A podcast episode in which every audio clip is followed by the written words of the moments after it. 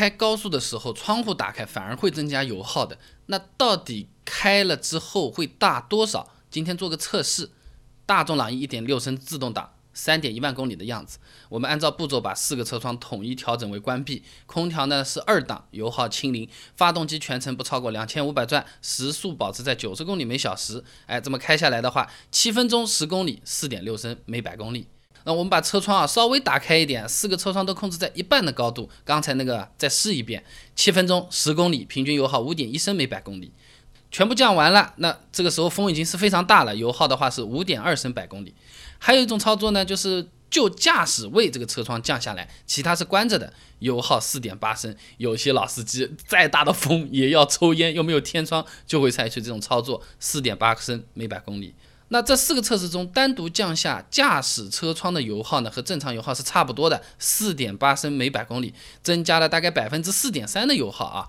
车窗全开油耗最高，五点二升每百公里，增加百分之十三。半开的时候的话呢，百分之十点八，五点一升百公里油耗啊。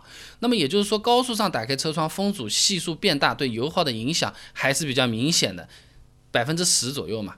那我们说的这个风阻系数，其实。就是开高速影响油耗很重要的一样东西，那它是衡量一台车子受空气阻力影响的一个标准，数字越小，阻力就越小，油耗就越低啊。那车子的外形设计流线型设计的越好，风阻一般都是越低啊。那么高速行驶的时候打开车窗的话，原来的那个造型形状变掉了，哎，就好像我们原本说话很正常，一颗当门牙啪一下被人家敲断了，说话漏风了，说起话来这个就不太听得清楚了，而且特别费劲。开个窗也会费更多的油，阻力也会更大。原来的那个很好的空气动力学的那个形状被破坏掉了。那今天讲这么一大堆啊，无非就是我一个好奇嘛。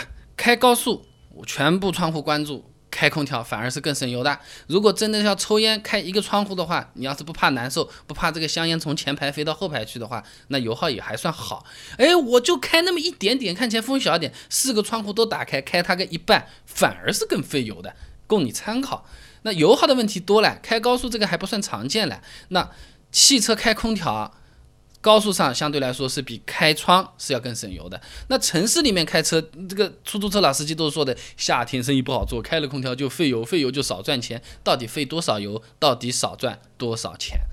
网上一说嘛，到处都是各种省油的技巧啊，还有什么诶什么节油器省百分之三十。我有时候在想，我要节油器装四个，是不是我它还会倒的会有油油吐出来啊？哪些是瞎扯？我也给你整理出来一个清单。油耗方面的问题，你想了解的话，不妨关注微信公众号“备胎说车”，直接回复关键词“油耗”，我都给你准备好了资料，准备好了证据。我们这个公众号呢，每天都会给你一段超过六十秒的汽车使用小干货，文字版、音频版、视频版都有，你可以挑自己喜欢啊。哪些省油技巧简直就是瞎扯。城市道路的油耗到底怎么算？显然不是看那个新车上面贴的黄标标，对不对？开空调到底费多少油？到底要比冬天贵多少钱？想知道很简单，关注微信公众号“备胎说车”，回复关键词“油耗”就可以了。备胎说车，等你来玩哦。